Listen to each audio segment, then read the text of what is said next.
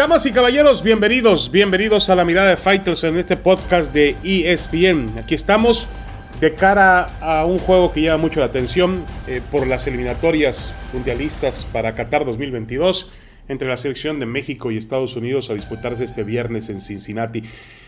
Lo que sí es que eh, entiendo perfectamente bien la, la pasión que involucra este partido, las condiciones, las nuevas condiciones de orden económico, comercial que existen alrededor de los dos, las dos ligas, los dos fútboles, pero hay que establecer bien las prioridades de la selección mexicana de fútbol. Y yo creo que la prioridad de la selección mexicana de fútbol no está en vencer a Estados Unidos. Es su rival, insisto, más importante del área. Es un clásico. Viene de perder dos partidos en el verano en, finales oficiales, como lo fue la Liga de Naciones y la Copa Oro. Pero, pero no puede ser esa la meta del fútbol mexicano. Hace tiempo que México estaba enfocado, estaba realmente eh, abocado a tratar de dar un paso a nivel internacional y realmente ponerse, pues por lo menos cerca, si no al nivel obviamente, por lo menos cerca de las grandes potencias del juego. En eso radicaba la lucha que tenía el fútbol mexicano, los intentos que tenía el fútbol mexicano, los sueños que tenía de crecimiento, llegar a un mundial y realmente, más allá del quinto partido, eh, que es una cuestión anecdótica en cuanto a cifras, era jugarle al tú por tú a las grandes potencias. Por momentos se ha logrado en la historia en los últimos 30, 35 años.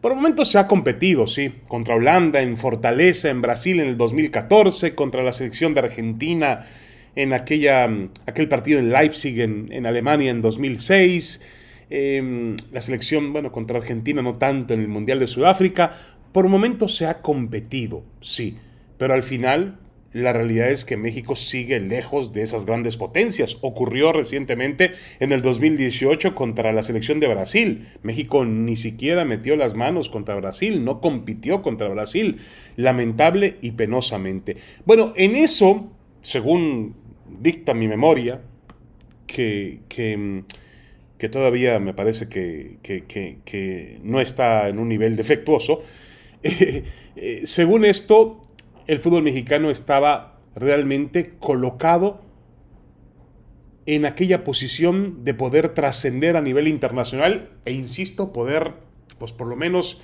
generarle algún tipo o alguna ocasión eh, complicada a una de las grandes, grandes potencias del juego. Hacerle cosquillas, vamos, a una de las grandes potencias del juego. En eso estaba enfocado el fútbol mexicano, que ahora está más distraído por ganarle a Estados Unidos en un partido eliminatorio dentro de la pobreza de su área futbolística. Yo creo que no. Creo que eh, Gerardo Martino sabe muy bien para lo que fue traído al fútbol mexicano. Clasificar al Mundial, México lo va a hacer, téngalo por seguro, aún jugando como lo ha hecho hasta ahora, donde no convence todavía porque finalmente esos partidos tienen que servirle a México para mejorar en cuanto a su estilo, a su forma y, encontrar un, lugar donde los futbolistas, el entrenador y los aficionados se sientan cómodos con lo que está haciendo la selección mexicana. Bueno, y hay que incluir también, obviamente, a los directivos, porque la selección finalmente también significa una parte económica, una parte fundamental de, que tiene que ver con un aspecto comercial. Entonces, que también ellos estén a gusto, contentos y lograr realmente encontrar el mejor nivel posible para cuando llegue un campeonato mundial de fútbol. Encontrar un equipo, porque finalmente lo que busca México es un equipo. México tiene, no tiene nombres individuales muy, muy destacados o que realmente estén por encima de la media. Está bien que haya futbolistas como el Chucky Lozano, como Raúl Jiménez, como el Tecatito Corona, como Héctor Herrera, eh, como Andrés Guardado, como ahora Johan Vázquez del Génova de Italia, como Guillermo Ochoa, que son jugadores obviamente eh, destacados en, sus propios niveles. Pero México no tiene un futbolista que por sí solo marque la diferencia. México está tratando de lograr un equipo, amalgamarlo, jugar a algo con una sola idea, tener personalidad, tener orden, tener una mezcla de juventud y de experiencia. Y todo eso con todo eso, tratar de llegar al Mundial de Qatar 2022 y en el Mundial de Qatar 2022 acercarse, insisto, a poder competirle a una gran potencia y de pronto algún día soñar con meterse entre las ocho mejores selecciones del mundo y, ¿por qué no?, eh, soñar con una, con unas semifinales. Pero no es ganarle a Estados Unidos. Ganándole a Estados Unidos, créame, no se gana demasiado. Por no decir que no se gana nada. Y eso lo tiene que entender el fútbol mexicano. Una pequeña pausa y regresamos. Tenemos más, mucho más en la mirada de Fighters en este podcast de ESPN. Ya regresamos.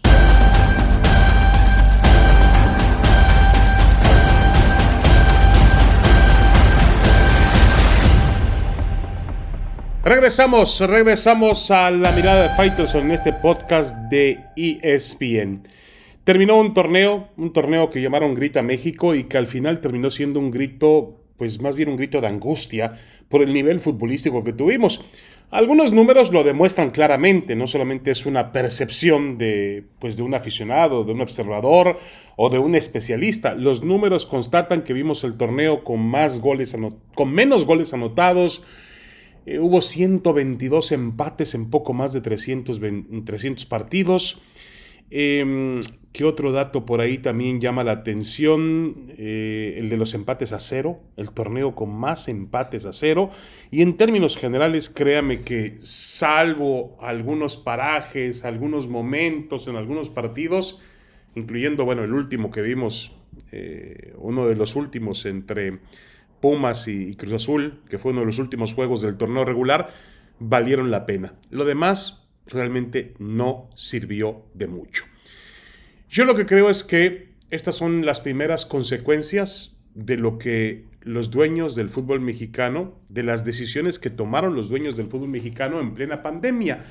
Una decisiones muy, muy controversiales, el hecho de abolir el ascenso y el descenso, acabar con la liga la liga de, ascenso, la segunda división del fútbol mexicano, acabarla, exterminarla prácticamente y dar paso a una liga de expansión que quién sabe para qué, para qué diablos va a servir. Pero queda claro que eso provocó o ha provocado un síndrome de mediocridad en el cual se han visto pues contagiados, y es una palabra muy de moda lamentablemente, el resto de los equipos del fútbol mexicano. Porque ¿qué decían algunos dueños que apoyaban esta idea? Decían, bueno, es que hay equipos, pues como el América, como Monterrey, como Tigres, como Cruz Azul, como Chivas, a los cuales pues no les importa el hecho de que no haya ascenso o descenso. Ellos siempre compiten arriba, entonces no va a cambiar su mentalidad. Claro que cambió, cambió la de todos, porque finalmente, aunque el América no estuviera pensando en eso y es un torneo bueno, pues el América enfrentó a equipos que salieron a no ganar, o no les importaba y se relajaban demasiado. Y al final hemos visto cómo eh, se logra clasificar a unas eh, instancias finales, por llamarla así, la reclasificación, clasifican 12, 18 equipos, 4 van directo a liguilla, pero esos 8 otros equipos logra meterse a una instancia de reclasificación equipos como Pumas y San Luis que recibieron más goles de los que anotaron en el torneo. Entonces, ¿de qué estamos hablando? Yo creo que estamos viendo las primeras repercusiones de las decisiones que se tomaron en tiempos de pandemia.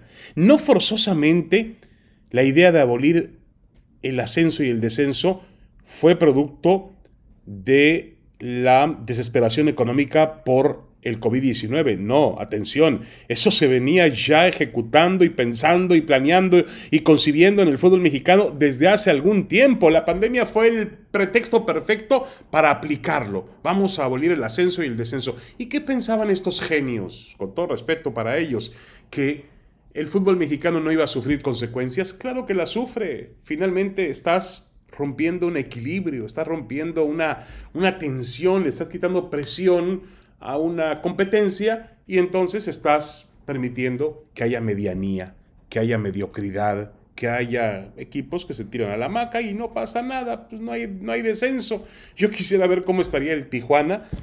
Por ejemplo, los Cholos de Tijuana que fueron último lugar en la tabla general, un equipo que nació hace más de 10 años y que alcanzó una grandeza maravillosa en un inicio, con una gran plaza, siendo campeón, jugando una Copa Libertadores, estando de moda. Hay que ver en qué terminó el equipo de, los Cholos de Tijuana. En el último lugar, arrumbado ahí, a su suerte, sin que a nadie le importe. Con todo respeto, Esa es una muestra inequívoca del deterioro que han provocado los dueños de equipos del fútbol mexicano con las decisiones que han tomado en los últimos tiempos. Me decían que es la época de oro del, fútbol mexicano, la que estamos viviendo actualmente. Eh, increíble, ¿no? Uno ve que, por ejemplo, los campeones de goleo, Nico López, el uruguayo del Tigres, y Germán Berterame, el argentino de San Luis, fueron campeones con nueve goles. Por aquí tengo una lista de lo que eran los goleadores, la lista de goleadores en la década de los 80, en una temporada de principio de los 80 del siglo pasado en el fútbol mexicano. El número uno era Caviño con 32, imagínense usted. Le seguía Ricardo El Tuca Ferretti con 26, jugador de Pumas. Osvaldo Castro, el pata bendita, aquel chileno de Atlético Potosino con 24. Eber Revetria, jugador del Deportivo Nesa en aquel momento con 23, uruguayo. Norberto Outes, argentino de la América con 21. Carlos Eloir Peruzzi, brasileño de Cruz Azul con 21. Daniel Astegiano, jugador del Atlético Español con 16 eh, goles. Luego seguía Reinaldo Gueldini de la UDG, Gerardo Concalves de Tigres, Hugo Enrique Quise de Tecos, Víctor Rangel de las Chivas, Rubén Omar Romano de León, Agustín Manso del Toluca, Luis Flores de Pumas, Ricardo Brandón de Campesinos, Muricí Ramalo de Puebla, el español Santiago Idígoras del Puebla, Rubén el Ratón Ayala de Atlante, Ribeca, jugador brasileño de Monterrey, Juan Manuel Asensi, español del Puebla, Ítalo Estupiñán, aquel fabuloso jugador ecuatoriano de atletas campesinos, Jaime Pajarito de las Chivas, Leopoldo Luque de Tampico, Rubén Romeo Corvo también de Tampico y Mario Hernández de Zacatepec con 10 goles. Esa lista de goleadores, compárela con la actual en el fútbol mexicano y eso que dice que vimos la época maravillosa porque los equipos están invirtiendo más que nunca. Hágame usted el favor que vayan a engañar a otro. Bueno, vamos a una pausa y regresamos con más en esta mirada de Faitelson, aquí en el podcast de ESPN.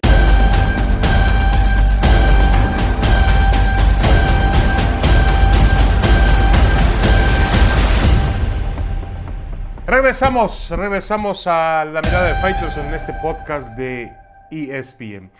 Eh, las Chivas Rayadas de Guadalajara han anunciado que han renovado de manera indefinida el contrato de Ricardo Peláez.